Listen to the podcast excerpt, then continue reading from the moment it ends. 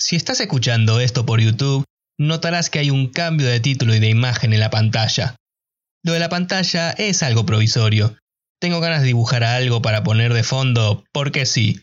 Aunque tampoco es que vayas a estar los siguientes minutos pegada o pegado ante un monitor que solo te muestra una imagen estática.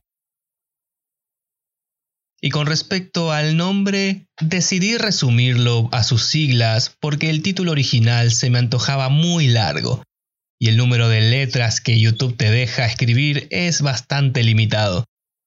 Así que decidí cortarlo y utilizar sus siglas, PDLC. Y no, no es por el Departamento de Policía de Liberty City en el GTA. Me pareció la decisión más óptima. Y ahora el título me permite jugar un poco más a la hora de poner los temas principales de los que voy a conversar con vos. Sí, con vos, mi estimada o estimado oyente. El audio debería escucharse un poco mejor. Y espero que así lo sea, ya que me compré un nuevo micrófono. Después de unos tres años usando el micrófono de un celular viejo mío. Ante el cambio repentino de la estética del podcast, entiéndase el nombre y la imagen de pantalla, consideré que ameritaba diferenciarlo de los programas anteriores. Y qué mejor forma de hacerlo que inventarme una segunda temporada. Así que, bienvenido al podcast de los caídos, tu programa en español de Malás, la fantasía y la ciencia ficción y lo que salga de mi cabeza. Para esta segunda temporada decidí cambiar un poco el formato. Para empezar, me propuse a no alcanzar las dos horas de programa para que esto no se vuelva un tanto infumable. No garantizo que lo logre. Ustedes ya me dirán en la caja de comentarios si lo conseguí. Otra cosa que decidí implementar es al final compartirles algunos de mis escritos de mi época de aspirante a escritor y que al día de hoy dejé de lado por cuestiones que, si me acuerdo, les contaré casi al final de este programa. Una cosa más antes de seguir, y es que si logré compaginarlo todo bien, algo que rara vez sucede, podrán escuchar este podcast también en Spotify. Por si están escuchándome desde un celular, no tengan que dejar abierto la aplicación de YouTube lo que sea que duren estos programas. Si salió como esperaba, no tengan duda que los siguientes los subiré también a Spotify. Todavía no sé decirles si haré lo mismo con los programas anteriores, así que de momento, si así lo desean, pueden considerar esta ocasión como un nuevo inicio, una nueva temporada. Los planes de publicación, tentativamente, son los siguientes. Subir mínimo un programa al mes, priorizando siempre mis ganas de querer hacerlo. Esto es, que si no tengo los ánimos para hacer uno, directamente no lo hago. Hoy en particular tengo ganas de comentar algunos temas, poquitos, más que nada para hacer una prueba de cómo me manejo con este nuevo formato de podcast. Puede que no noten la diferencia respecto a los anteriores, pero créanme que yo sí lo puedo notar. Para empezar, voy a comentar algo que ha estado ocurriendo desde hace unos meses en YouTube y que hace unos días terminó por un poco hacerme enfadar, pero que ahora no se notará dicho enfado.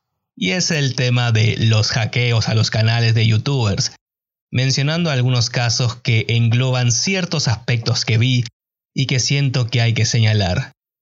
El segundo tema serán algunos pensamientos extendidos, como una vez lo llamó el youtuber español DioScript, sobre los cazahuesos. Luego de perder la cabeza y sacar una reseña de una hora. Y para terminar, les compartiré un cuento que escribí hace un tiempo porque sencillamente se me ocurrió probar qué tal se me da narrar algo escrito por mí. Ok, una vez manifesté que nunca pretendía hacer que YouTube se convirtiese en mi trabajo, y hasta el día de hoy lo mantengo. Actualmente yo trabajo y estudio una carrera de grado, Y no lo digo para dármela de alguien importante, para nada. Es solo un datazo. Y que además estoy conforme con la carrera que elegí, más allá de que me estampe de cabeza contra el muro más de una vez. Pero aún así, quiero comentar esto que viene ocurriendo en la plataforma de YouTube y hablo desde el lado de YouTube hispano. No sé si en el angloparlante o en el de otros idiomas ocurre esto mismo, por lo que mi visión va a estar únicamente centrada en el lado hispanohablante. De entre las muchas cagadas que se mandó YouTube, quiero destacar tres que son para mí las más importantes y más jodidas. Y en la medida que mi memoria me ayude, daré uno o dos ejemplos de lo que me refiero. Cagada número 1. El Content ID.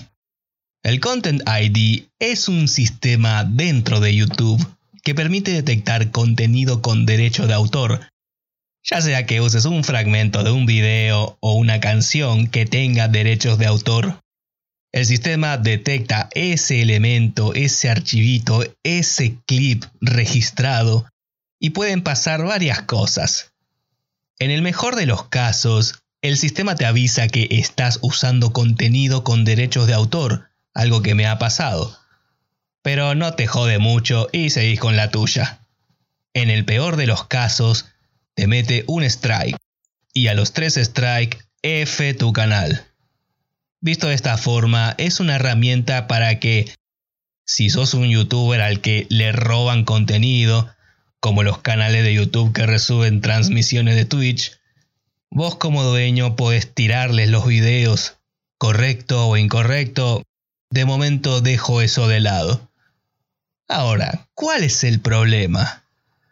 Tranquilamente puedes usar un contenido bajo la norma de uso justo, la cual te avala para poder usar dicho contenido sin represalias, siempre y cuando no lo subas íntegramente a tu canal o a tus videos, sino que uses un fragmento para reseñarlo, comentarlo, darle una opinión, etc. Puedes hacer todo lo que te dije y aún así como si nada, te pueden meter un strike o, si vivís de YouTube, desmonetizarte el video que tanto tiempo te llevó a hacer. Un caso que recuerdo es el que le pasó al youtuber mexicano Master Lasheron, un sujeto simpático que hacía críticas a videojuegos, series y películas. Les recomiendo ver su crítica a su película favorita, Emoji Movie. Y que de un momento para otro le borraron el canal porque, aténtose, en un canal secundario que tenía, subía unos covers medio boludos de canciones tocadas con un kazoo, un tipo de silbato que hace un sonido bastante chistoso. A Master Lasheron le bloquearon el acceso a su cuenta, le borraron el canal secundario de kazoo y le congelaron los ingresos que percibía del AdSense, dinero que usaba en ese entonces para pagarse los estudios universitarios. De puro jete logró conseguir recuperar su canal e hizo un video explicando el quilombo al respecto, por si les pinta curiosidad de saber qué fue lo que le pasó. Un caso similar pasó con un youtuber argentino crítico de películas, Axel KSS, que le cayó una bomba de notificaciones de Content ID que ni el uso justo lo salvó y estuvo con el canal abajo por varios días hasta que lo recuperó. Y ambos casos no fueron porque YouTube les dio una mano, no, no, no, no, sino que tuvieron, creo recordar, cierta ayuda externa que, por fortuna, les sirvió bastante. Cagada número 2. Vulnerabilización de las cuentas. YouTube detecta que algo raro está pasando por tu cuenta y te desloguea para que vuelvas a entrar y que cambies la contraseña. El plot twist es que cuando querés volver a entrar, directamente no te deja, perdiendo así el acceso a tu cuenta hasta el siguiente eclipse. Y con suerte. Este caso en particular lo descubrí de pura casualidad, al cruzarme con un video hecho por el youtuber español Danny Bove TV, que él mismo narraba cómo al usar una VPN, por sus siglas en inglés Red Virtual Privada, desde otro lugar, YouTube pensó que alguien estaba queriendo meterse en su canal y directamente lo deslogueó, lo que provocó que Danny Bove no pudiese acceder a su cuenta de YouTube, que es su fuente de ingresos principal. Y esto le provocó un tremendo colapso mental muy evidente a la hora de ver su video explicando el caso. Como lo cuento, puede que suene una boludez, pero pensá que de un momento para otro, sin razón aparente, salvo las que te puedas conjeturar, en tu trabajo te dicen que no puedes seguir y que no te van a pagar más.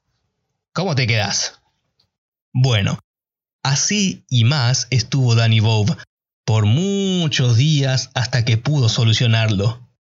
Lo mismo ocurrió con otro youtuber, también de España, de nombre Sommer, solo que este ni siquiera usó una VPN.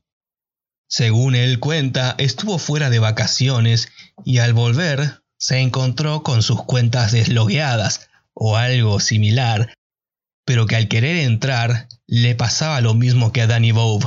No podía entrar, perdiendo acceso a sus cuentas de YouTube. Y esto ya en sí es un problema interno de la plataforma. Llámalo bug, llámalo vulnerabilidad en la seguridad. Y dudo que siquiera lo hayan solucionado. Lo cual me lleva a la cagada número 3, y son los hackeos. Asumiendo de que existe un problema interno de YouTube en el que la seguridad es tan pobre que puede ser vulnerada, la consecuencia directa y que más ha estado afectando a la plataforma son los hackeos. De pronto, por ahí, un día para otro, te llega una notificación de tu youtuber favorito al que estás suscrito sobre una transmisión en vivo hablando de, mayormente, criptomonedas. Y mayormente de parte de rusos. Casos hay unos cuantos. Y los puedo clasificar en tres tipos. Todos malos.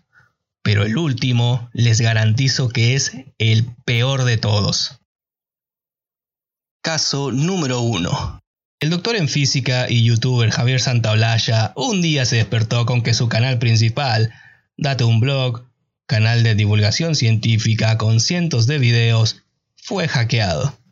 Todos sus videos fueron puestos en oculto, el nombre fue cambiado y lo único que había era una transmisión de no sé qué criptomoneda. Una situación de mierda, la verdad, que por suerte, y mucha suerte, YouTube se lo pudo solucionar y acabó recuperando su canal. Aunque lo malo es que justo ocurrió cuando Javier hizo un video despidiéndose de YouTube por diversas razones, razones que él mismo explica. Y casi parece que a YouTube le chupaba un huevo que uno de sus divulgadores científicos de habla hispana más grandes se fuera de su plataforma, permitiendo que le hackeen el canal.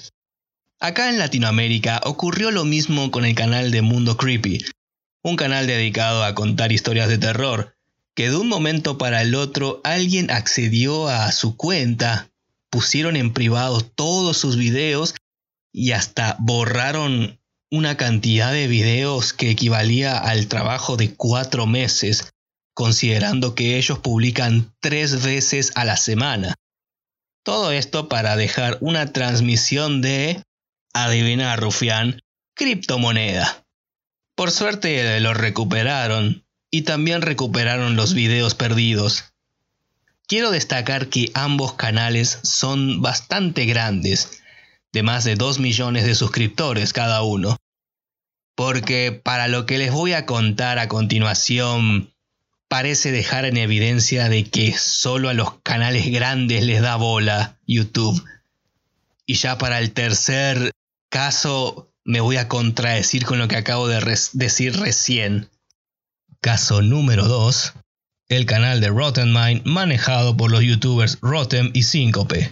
Ambos hacen reseñas de películas de terror de todo tipo.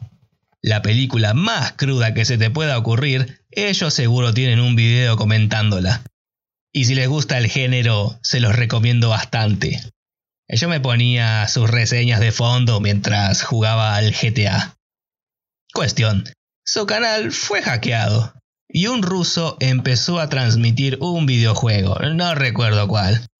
Pero la cuestión es que lo perdieron y estuvieron semanas tratando de contactar con YouTube y o les tiraban una respuesta ya programada de un robot de que te contactes con ellos mediante cierto link y llenes un formulario de mierda, o directamente ni les daban bola.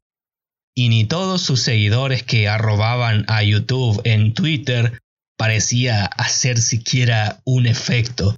Algo muy común esto último, la verdad. Porque si te metes en los twitters de YouTube en español y YouTube creadores, ves que hablan de puras pelotudeces y a la gente que responde esas pelotudeces sí que les contesta en YouTube. Pero si alguien comenta algo sobre, por ejemplo, los hackeos, no les da ni bola. Se hacen los boludos. No, me corrijo, son unos boludos. Luego de yo que sé cuántas semanas, puede que hasta un mes, lograron recuperar su canal, los de Rotten Mind, y siguen activos por suerte. Y recientemente el canal de la youtuber Marina Golondrina fue hackeado también. Marina habla de manga y anime y de teoría narrativa, usando como ejemplos algunos mangas y animes conocidos, para ejemplificar sus puntos. Bueno, un día despertó y vio que su canal fue hackeado, sus videos puestos en oculto, el nombre del canal fue cambiado y lo único que había era, y guarda, no te lo vas a poder creer, una transmisión de criptomoneda. Al día de la fecha su canal sigue desactivado. Y hago hincapié en esto, ya que si te metes en su canal por medio del link que hay en su Twitter, te sale un cartel que dice que la cuenta fue cancelada. Hay chances de que se la vuelvan a reactivar, porque tienen que volvérsela a reactivar. De momento, YouTube brilla por su ausencia y espero que ojalá Marina Golondrina recupere su canal y no le ocurra el último caso que ya es la consecuencia final y lo que puede llegar a hundir a YouTube si no se pone las pilas con su propia plataforma. Caso número 3. Les tiro un datazo de mí. Yo veo muchas batallas de gallos, batallas de rap para que me entiendan más que nada freestyle, improvisación y mucho más que nada freestyle en español. Manel, mejor conocido en el mundo del free como Force, es un freestyler español muy conocido y que ha participado en competiciones muy prestigiosas, como lo son la Red Bull Batalla de los Gallos, la FMS, la Freestyle Master Series, tanto a nivel local, FMS y Red Bull España, como internacional, cruzándose con gallos de Latinoamérica. Además de ser freestyler, también es youtuber, uno de los más grandes dentro de lo que es hacer videos de freestyle, ya sea mandarse alguna improvisación, reaccionar o comentar ciertas batallas legendarias, o hasta entrevistar a distintos gallos, ya sean Chuti, Alphonse BTA, Scone, Blonde, eh, los que me entienden me van a entender. Bueno, es, indignante esto. Su caso es el peor que vi hasta el momento dentro del tema de los hackeos. Y eso es porque su canal, con no cientos, sino miles de videos, miles y miles de horas invertidas, no, para, ¿qué horas? Años invertidos, y con más de un millón de suscriptores, fue borrado de forma permanente y atentos a la razón, porque sí, fue por culpa de un hackeo y las mierdas de criptomonedas. Pero la parte más mierda, y, él mismo lo comenta en un video que subió en su Twitter, es que se debe a un hackeo que sufrió hace más de un puto año. ¿Me entienden? Recién un año después YouTube reaccionó. Ay, Dios mío. Dimensionen lo siguiente. ¿Sí? Traten de ponerse en los zapatos del otro. Le hackearon el canal, lo cual es mierda. Logra recuperarlo y le meten un strike por esa transmisión en vivo de criptomonedas que pusieron los hackers. Él cuenta que, bueno, está bien, un strike. Se lo banca, no sube un video por una semana y, en un par de meses se va ese strike. Así que sigue tranquilo con lo suyo. No, no, no, no, no, querido. Así no funciona YouTube. Ni siquiera YouTube sabe cómo funciona YouTube. Porque, un año después, YouTube decide borrarle el canal por ese mismo strike de hace más de un año. Y lo peor es que le comunicaron desde YouTube mismo que ya no lo iba a poder recuperar. Que el canal estaba borrado de forma permanente. Yo no entiendo, ni nadie, no importa cuán máster seas de la optimización de motor de búsqueda, o SEO, si así lo quieren decir, nadie, nadie, pero nadie va a entender la lógica detrás de las decisiones de YouTube. Porque todos los casos que te mencioné pueden derivar al caso de Force, tranquilamente podrían haber perdido sus canales, sus videos, sus fuentes de ingreso literalmente para siempre. La virtud de Force es que esto él se lo tomó con soda y decidió tomar esta crisis para empezar de cero con un nuevo canal con muchas ilusiones. Incluso ya está activo en YouTube. Pero ¿Cuántos youtubers, grandes o pequeños, harían lo mismo que él? Empezar de cero, obviando la injusticia cometida por YouTube y decir, bueno, esta es una nueva oportunidad, un nuevo amanecer para mí en esta plataforma. ¿Cuántos estarían dispuestos? O te lo planteo de la siguiente forma. ¿Cuántos youtubers pequeños perdieron sus canales y no los recuperaron para no volver nunca más debido al agotamiento y al estrés? Todos los casos que te mencioné son los que yo conozco. Por ahí vos conoces otros o tranquilamente no estabas al tanto de esto, ya que actualmente no vi que se hablara de ello en YouTube, y es por esta última posibilidad que decidí hablar de este tema.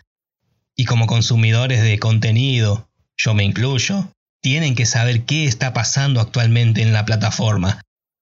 Ya se habló mucho de en su momento sobre la desmonetización, todo surgido gracias a la cagada que se mandó el pelotudo de PewDiePie y su chiste antisemita. Y ahora es necesario que se hable del tema de los hackeos, cuando vi hace varios meses lo que le pasó al youtuber Axel KSS y a Master Lasheron, ya me veía venir que sería bastante usual este tipo de casos. Algo que no debería ocurrir si acaso YouTube dejara de hacerse los pelotudos y se sentaran a arreglar su plataforma. Que no vengan luego a preguntándose por qué la gente ya no los mira, por qué sus creadores grandes se toman el palo de YouTube. Bah, ¿qué digo? Si ni les importa la verdad, porque son conscientes, mal que nos pese, de que son el monopolio de entretenimiento de Internet. Sí, a ver, puedes tener tus series y películas y otra clase de contenido, guiño guiño, en otras plataformas, legales o ilegales. O incluso puedes ver la tele actualmente, pero la realidad es esta. YouTube es la empresa más grande de medios de comunicación en Internet, al punto de que los mismos medios de noticieros tradicionales de cada país del mundo tienen su propio canal y hasta incluso transmiten las noticias en vivo. Y no tienen competencia. YouTube mismo no tiene competencia. Twitch ya es otro mundo, en el sentido de que prima más la transmisión en vivo que los videos elaborados. Es una alternativa que ha ido funcionando, a pesar de que allá también tienen sus problemas. Pero como competencia, no, yo no lo veo de esa forma. Ojalá Marina Golondrina, para la fecha en que este programa esté subido, haya recuperado su canal. Y todo esto quede como una anécdota amarga. Ojalá Force pudiese recuperar sus primeras batallas de rap subida en su canal y la primera batalla de su hermano, perdidas para siempre por la ineptitud de YouTube. Y ojalá todos esos youtubers que no nombré por desconocimiento y que perdieron sus canales por culpa de los hackeos o de la vulnerabilidad, recuperen o hayan recuperado sus canales. YouTube tendrá los millones de millones de dólares que sea, pero eso es gracias no únicamente a las empresas que ponen la papota para la publicidad, sino también a los que le dieron vida a esta plataforma los que dedican horas, días, semanas de su tiempo para traer contenido y subirlo gratis para entretenernos durante nuestros momentos más difíciles. Ojalá YouTube recapacite y se dé cuenta de que poco a poco está acabando lentamente su propia tumba. Y ojalá me equivoque, quiero equivocarme.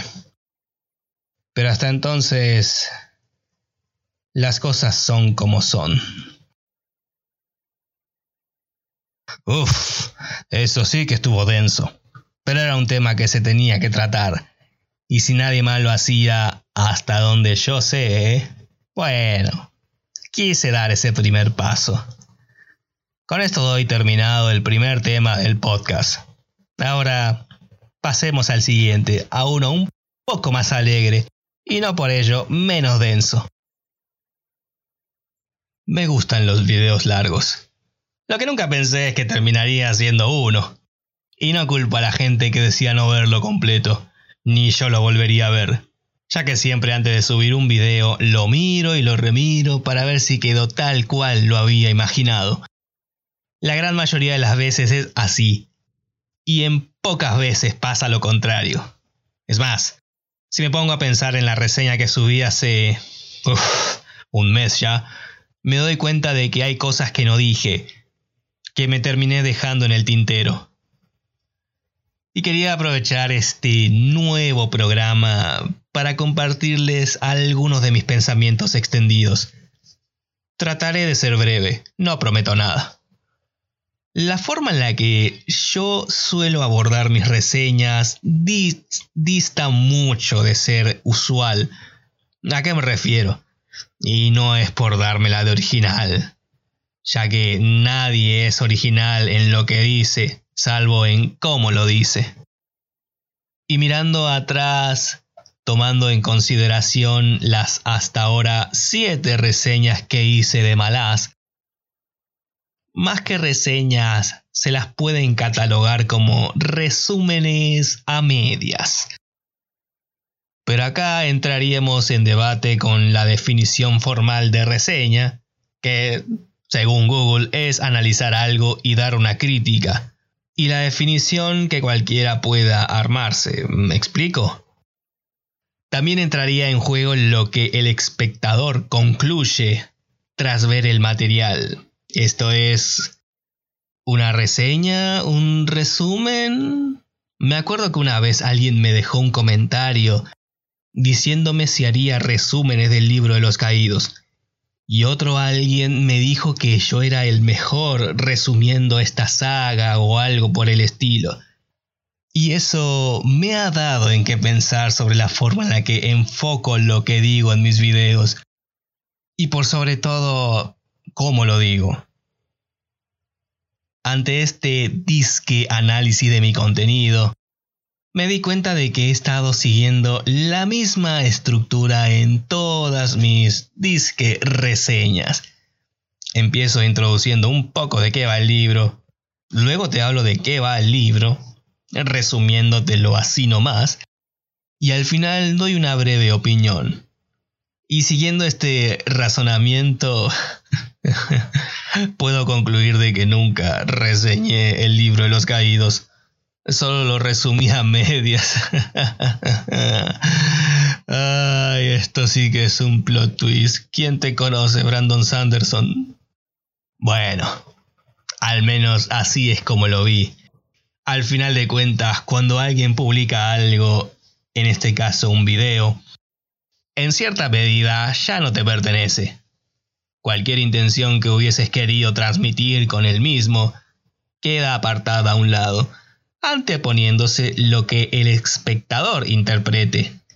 Y es algo totalmente válido. Pasa con los libros, pasa con los cómics, los mangas, las películas y, ¿por qué no?, pasa con los videos. No es por dármelas de pretencioso con lo que hago ni nada de eso. A veces me gusta analizarme a mí mismo y aquellas cosas que hago, cómo las hago y por qué las hago. Y teniendo este espacio, me doy la libertad de compartirlo con quien desee prestar su tiempo a ello, a escucharme. La reseña de los cazahuesos... Ay, Dios mío, fue un desafío enorme porque sabía lo que quería contar. Toda la parte de Igatán ameritaba que lo incluyese en el video mismo. Pero llegado a un punto me di cuenta de que si seguía comentando el libro, la hora se convertiría en hora y media, la hora y media en dos horas quizás. Y por más que luego me digan que sí, que lo verían, que lo escucharían completo, también yo tengo mis límites y de momento no pretendo romperlos. Por más que parezca que lo hice, al estar publicando bastante seguido en las últimas semanas de septiembre. Pero bueno, si sigo hablando de esto, sería meter más paja de la que ya hay metida. El sexto libro de Malaz lo puedo ver como que es el nexo que une gran parte de la trama del libro de los caídos con tantas tramas que podrías hacer un librito de 200 páginas cada una. Y es acá donde Erickson, digamos que demuestra su maestría a la hora de manejar tantos hilos argumentales sin que te sientas, bueno, tan perdido. A diferencia de sus primeros tomos. Y aún así, es un libro que, dentro de la estructura propia de Malaz, es un tanto atípica. ¿A qué me refiero? Sencillo. El gran clímax se encuentra en el primer cuarto del libro, el cual es el asalto de Gatán. La conclusión de la trama de siete ciudades se encuentra en el famoso capítulo 7 que, no sé cómo lo hice, pero logré narrarlo lo mejor posible. Visualizarlo de la siguiente forma. La introducción es en las puertas de la casa de la muerte, el nudo en la casa de cadenas y la conclusión en el primer cuarto de los cazahuesos. Todo lo que sigue es como decirte las oraciones finales para cerrar la historia principal. El décimo cuarto versus el torbellino, acompañado de las tramas secundarias que se fueron abriendo como la de Boric, Navaja, Ganoes y por supuesto la de Karsa Orlong. Es en este libro en donde la trama de los Edur, a lo que yo llamo la trama de Lether, se cruza con la de Siete Ciudades, y que será la que nos guíe al séptimo libro, el cual a su vez, digamos que nos va a perfilar para acercarnos a ese gran final, teniendo ese enorme paréntesis que significa leer doblan por los mastines. Aun con todo, no puedo evitar sentir que justamente por ser ese nexo, abarca demasiadas cosas y le da más tiempo a unas tramas que a otras, enfocándose principalmente en, bueno, como es obvio, los cazahuesos. Me acuerdo que en el segundo libro lo poco que sale el séptimo ejército es suficiente para mantenerte enganchado. Y cuando salía, era o bien para hacerte una crítica del mundo y sus horrores, o bien para mostrarte una batalla caótica pero de la que no podías desprenderte. Al menos esa es la sensación que ahora mismo siento cuando echo la mirada atrás, ya que es probable que de acá a unos años, cuando vuelva a releer la saga, tenga otra idea. Pero bueno, ya reza el dicho más o menos así. ¿Cómo no cambiaría yo de parecer sobre algo si me la paso leyendo tantos libros? He cambiado de opinión sobre ciertas cosas, y muy seguro lo que dije y diré pertenecerán a este grupo. Como ya les mencioné, y para retomar un poco el hilo, el clímax está en el capítulo 7. Pensalo como un gráfico con un pico y unos valles a cada lado. Recién el segundo, casi clímax, ocurre en menor medida con la flota Edur. Podría poner el instante en que Boric detiene la caída de los gigantes de Jade, pero ese momento en particular, eh, en una primera instancia, resulta un poco más confuso que otra cosa. Así que voy por los Edur. Ya veníamos de mareas de medianoche viendo las capacidades mágicas con las que esta raza tiste contaba. Y en mi caso me preguntaba, ¿cómo sería un encontronazo con los malasanos? Y por suerte se dio ese momento. Bien. Tenemos el capítulo 7, luego este con los Edur, y el último en Ciudad Malaz. Un caos tremendo en esta pequeña isla casi olvidada por los dioses, pero que siempre encuentra su momento para brillar u oscurecer. Hay un par de cosas que poco me parecieron me. Un ejemplo estúpido es el gesto que tiene los Tarajil con Perla que al parecer sentía cosas por él luego de, no sé, un fugaz encontronazo sexual después de salir de la senda imperial. No sé, ¿puede ser eso? Tomo esto como un acto de compasión y misericordia. O sea, estaba viendo cómo su amante ocasional agonizaba en una muerte bastante horrorosa. Y lo menos que podía hacerle era ponerle fin. Erickson eh, no es de los mejores a la hora de construir romances. En el siguiente libro, La Tempestad del Segador, hay uno que... Ah, que pareciera que fue gestado telepáticamente. no me refiero a cierto momento incómodo del quinto libro, sino a otro, entre dos personajes vivos, ¿sí? que son, digamos, mortales. Cuando, si llegan a ese libro lo van a entender y, y se van a preguntar, imagino que se irán a preguntar si prestan atención, ¿eh? ¿Qué quisiste hacer acá, Erickson? Eh?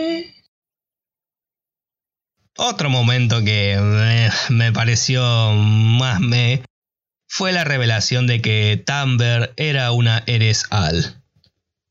Y ya de por sí hay suficiente misterio rondando en torno a esta figura que casi esta revelación parece salida de la nada.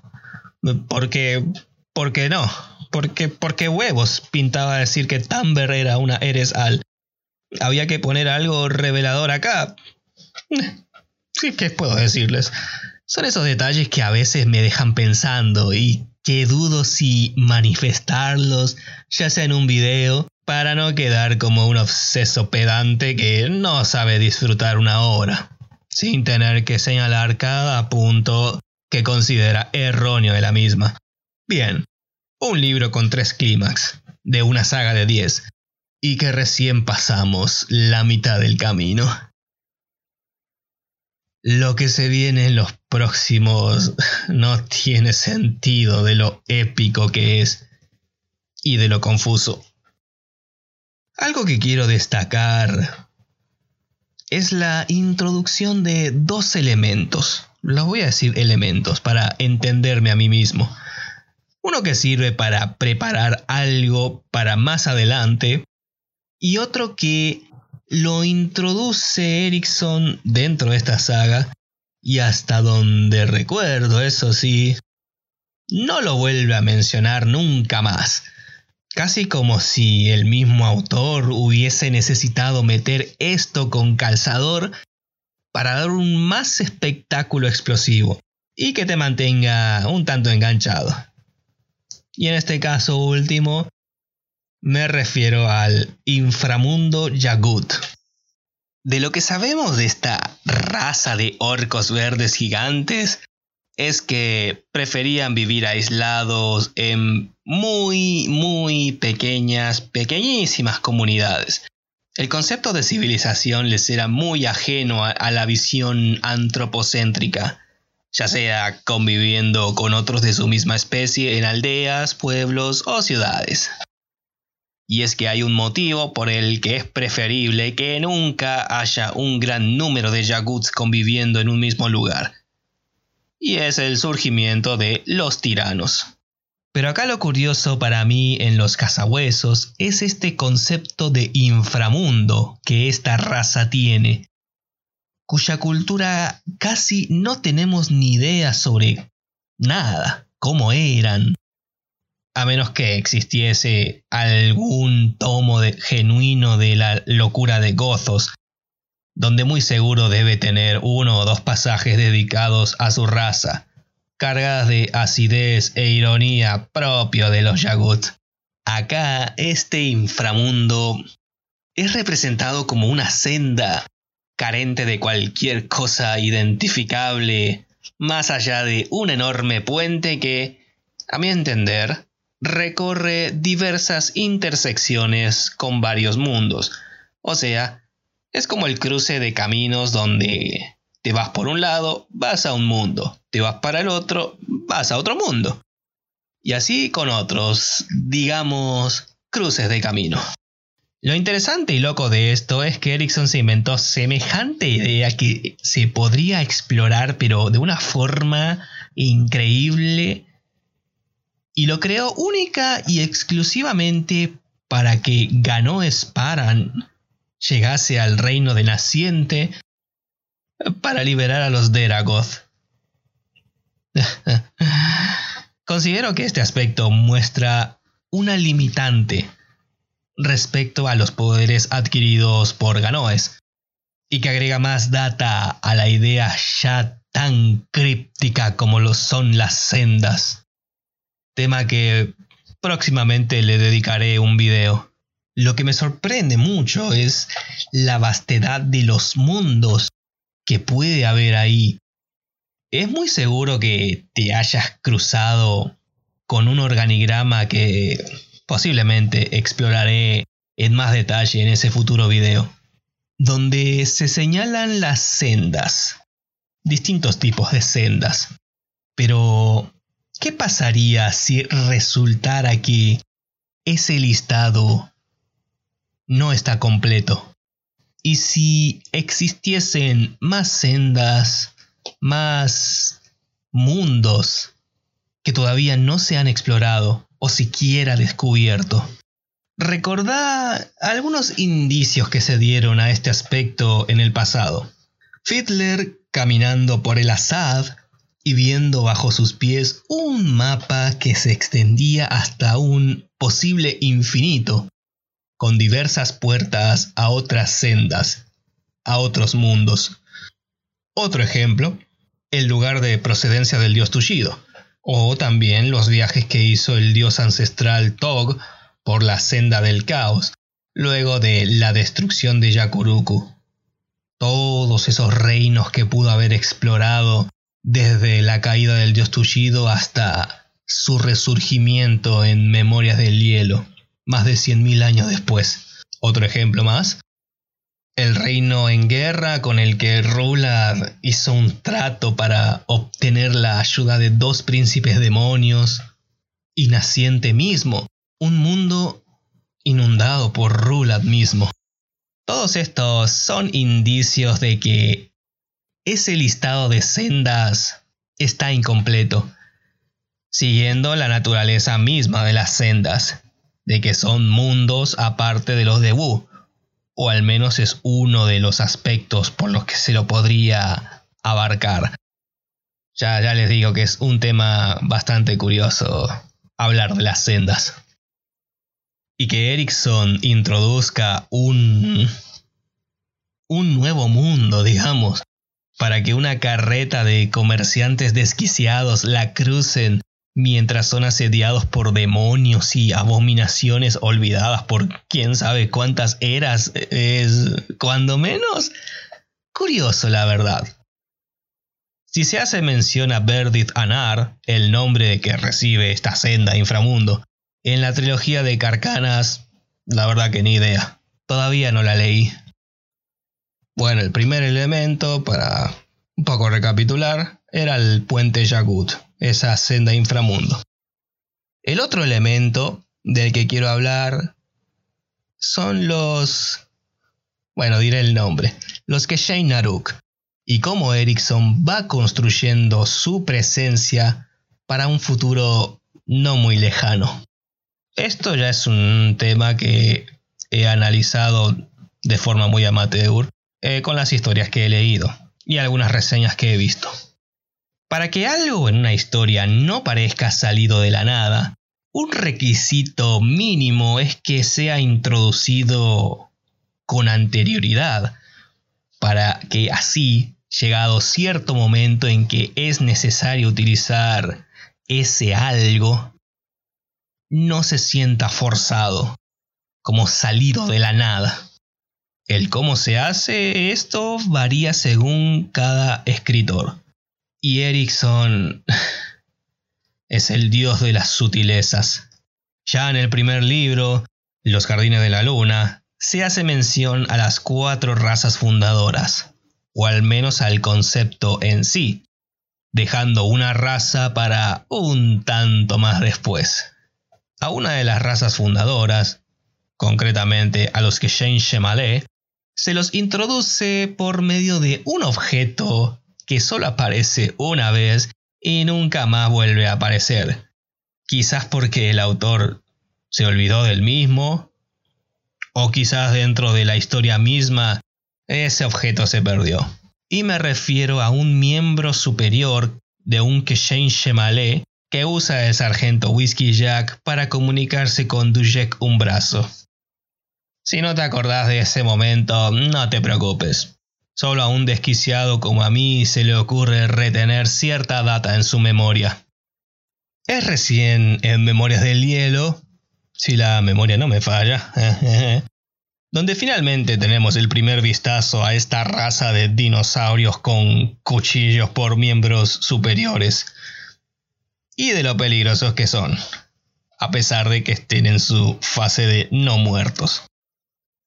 Hay un dato importante que tira así como así el Rey Supremo Calor, destacando que había en el pasado, en un pasado muy remoto, dos razas que Shane, las cuales categoriza como cola larga, el enemigo que están luchando en ese momento en Memorias de Hielo, y los cola corta, unos que se extinguieron hace muchas eras y que contaban con el intelecto tal de ser capaces de construir fortalezas flotantes como las de Anomander Rake, engendro de luna.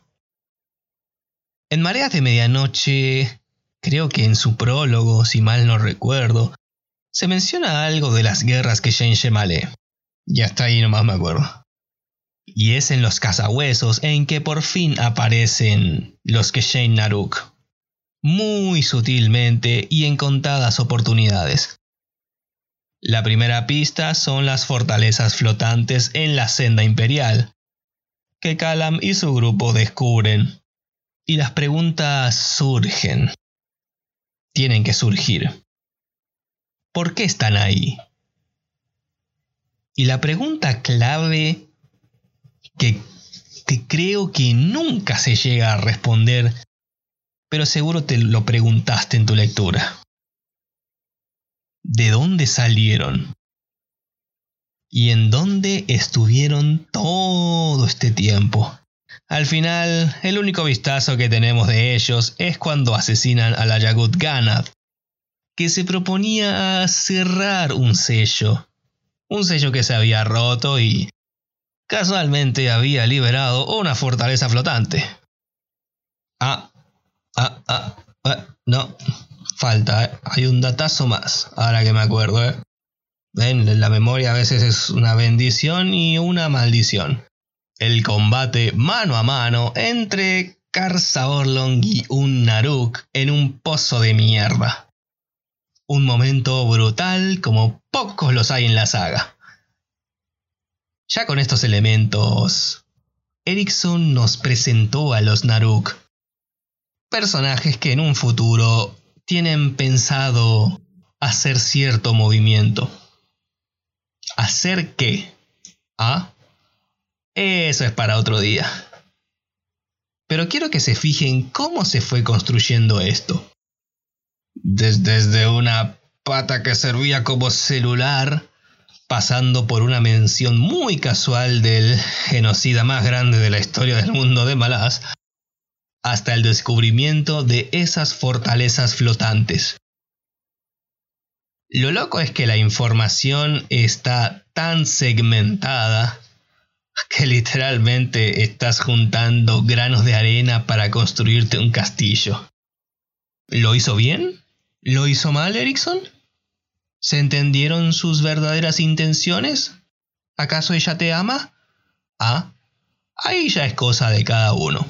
En mi opinión, pienso que fue muy poco caritativo con la información. Algo muy común en el libro de los caídos.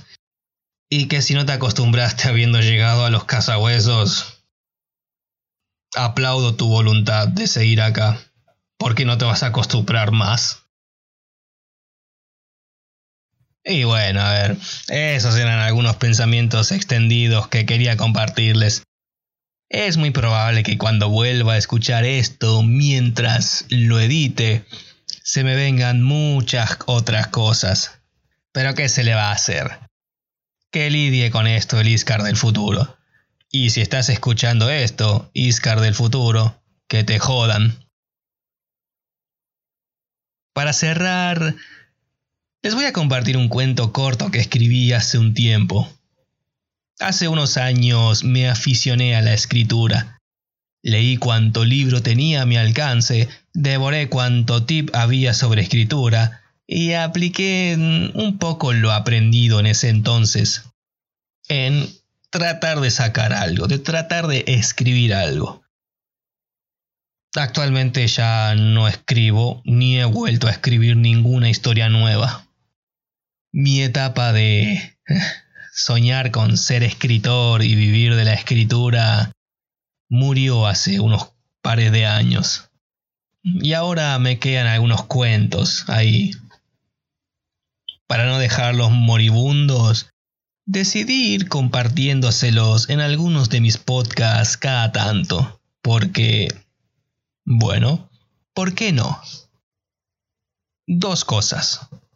Primero, no descarto retomar la escritura, pero sin aspiraciones de publicar algo ni en físico ni en digital, sino como un modo de practicar esto de contar historias para en un futuro poder dibujarlas.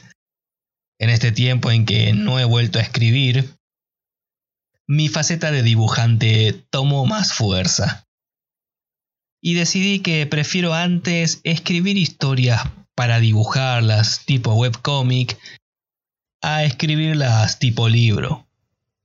Disfruto más dibujando, la verdad. Segundo, no soy un cuentista. Si hay técnicas a la hora de narrar una historia, un cuento en este caso, las desconozco. Solo soy alguien hablándole a un micrófono. El cuento que les voy a leer es algo que escribí en un celular y que, bueno, se descompuso hace ya varios años. perdiendo todo lo que había en él. Era uno del tipo estos que tenían un teclado como los BlackBerry y con una pantalla táctil que, dentro de todo, me sirvió bastante hasta que su sistema operativo quedó obsoleto. En él me bajé una aplicación bastante simple, llamada Writer, que lo que era te permitía escribir notas, tipo el blog de notas de Windows, ya que los archivos que escribías en el Writer te los guardaba como un TXT. Y bueno, en este celular dejé volar mi imaginación, me planteé que quería escribir algo, algo mundano, pero que de fondo tuviese un algo que te dejara pensando. No una fábula, ¿eh? Sino como algo que decís, hmm, aquí hay algo raro, algo medio macabro, algo perturbador. Y a partir de ahí surgió el cuento que llamé muy pobremente original, Escondidas. A esta historia en particular me gustaría readaptarla a formato cómic, reescribiéndola casi en su totalidad, pero manteniendo la esencia de la historia. Así que, antes de modificarla, se las traigo a ustedes. Y espero que la disfruten.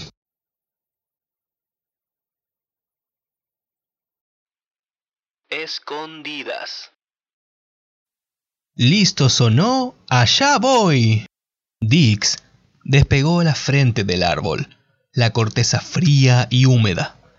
Estaba atardeciendo. El cielo presentaba tonalidades anaranjadas, mezcladas con violeta y vetas de azul.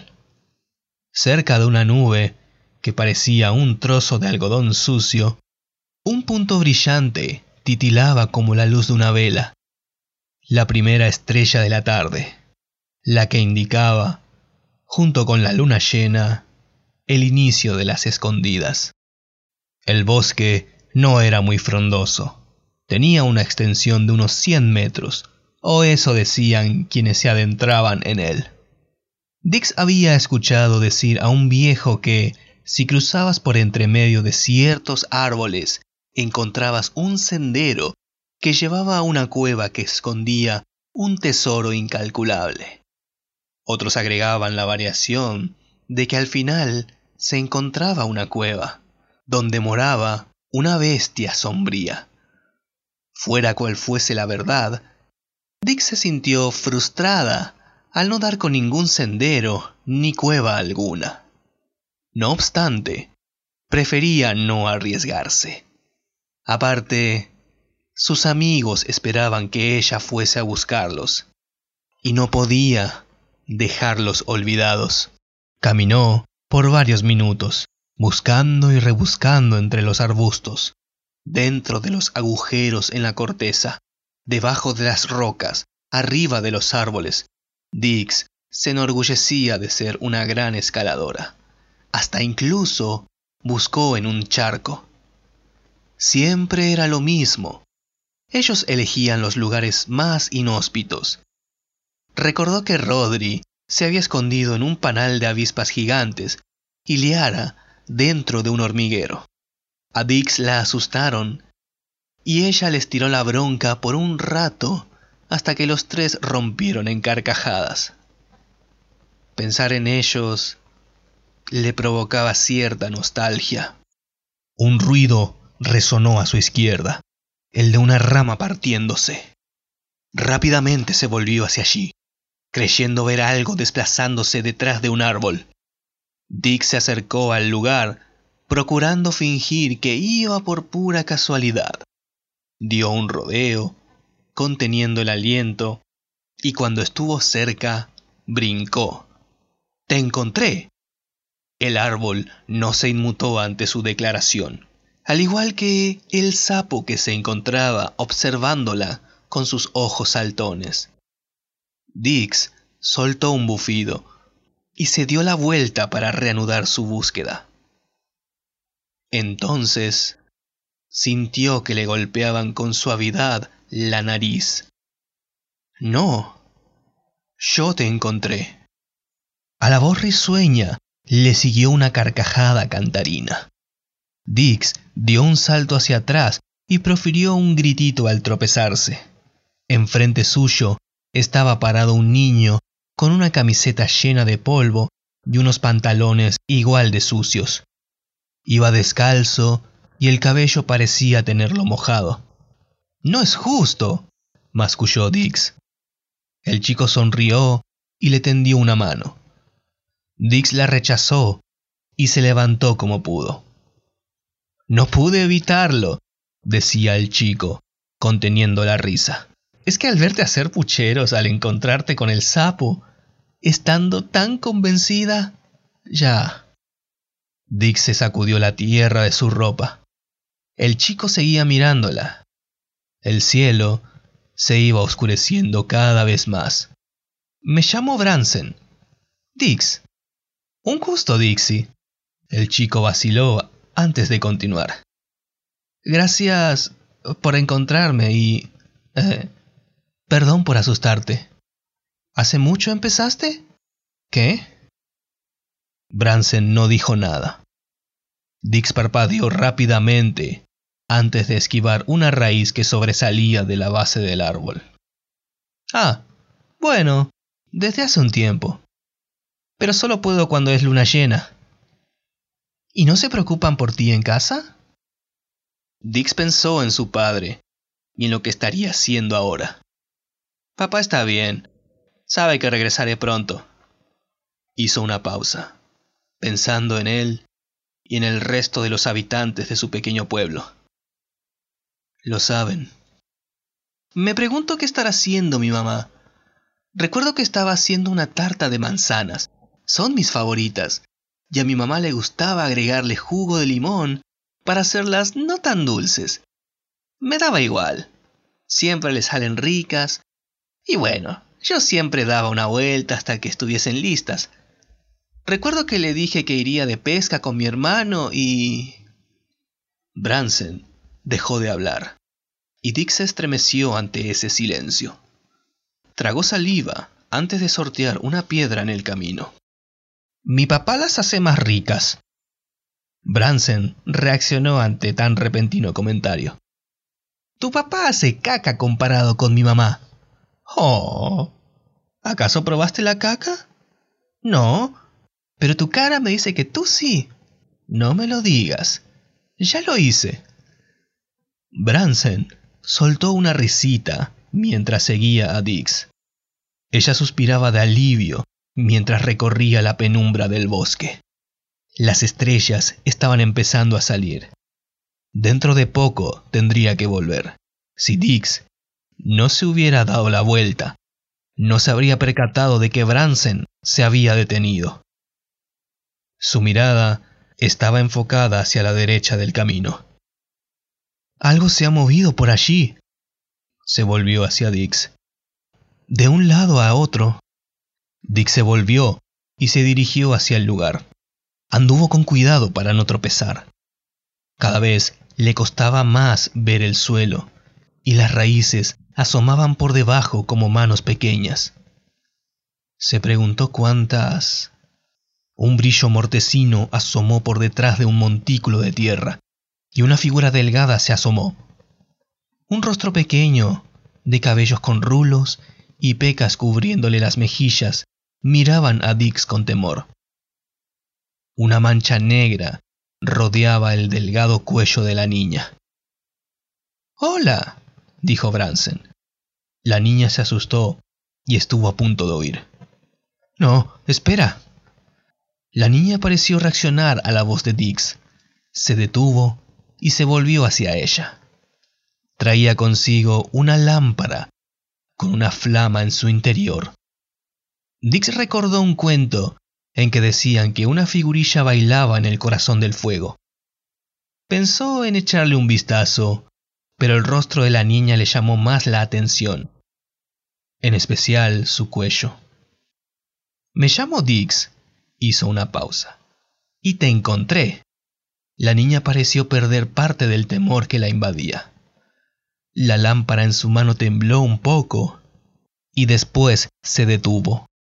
Dix los miró a ambos y los vio brillar a la luz de la lámpara. Arriba, el cielo estaba ya oscuro, y la luna flotaba en el cielo como un enorme candil. Se acabó el juego, pensó Dix. Es hora de volver, dijo, y notó que algo cambiaba en el rostro de Bransen y la niña, como si algo que hubiese estado presente en ellos desde hacía mucho tiempo hubiese desaparecido. ¿Me acompañan? Bransen asintió y empezó a caminar junto a Dix. Un momento más tarde, la niña empezó a seguirlos. La luna la sentía observarlos desde la copa de los árboles. Dix intuía a quienes estaba mirando. Ah, me siento distinto, dijo Bransen. Como digamos, bien. Es como si me hubiese despertado tras una pesadilla y que ésta hubiese desaparecido. O no sé. No sé si me entienden o no. Dix no dijo nada durante el trayecto, pero sabía a qué se refería. Una cierta carga de conciencia la atormentaba por no poder decirles la verdad.